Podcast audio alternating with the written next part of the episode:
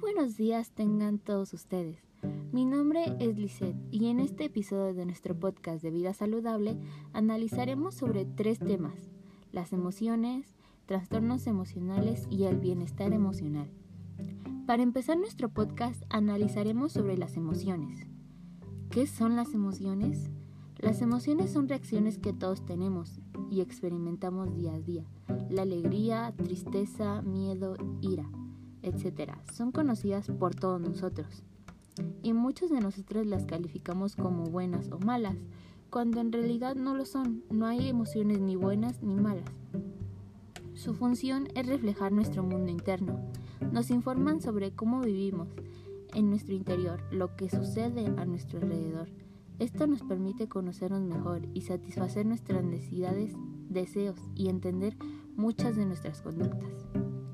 Aunque las emociones nos ayudan en muchos aspectos, y más como ya dije, no hay emociones ni buenas ni malas, entonces está bien conocer nuestras emociones y aprender a controlarlas.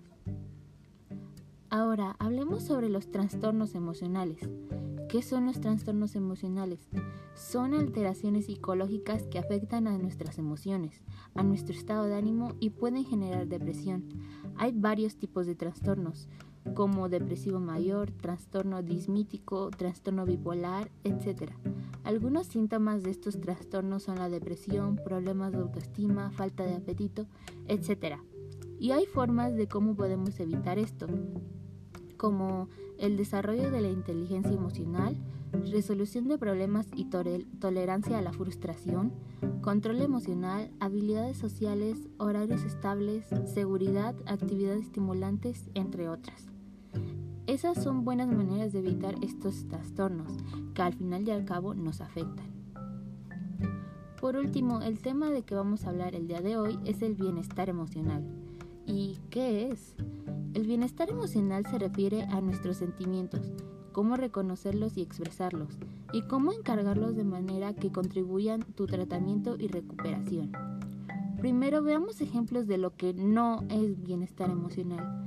Y es que en ocasiones nos dejamos llevar por el estrés de nuestro día a día y no somos conscientes de cuánto necesitamos disponer de bienestar emocional para estar sanos mentalmente.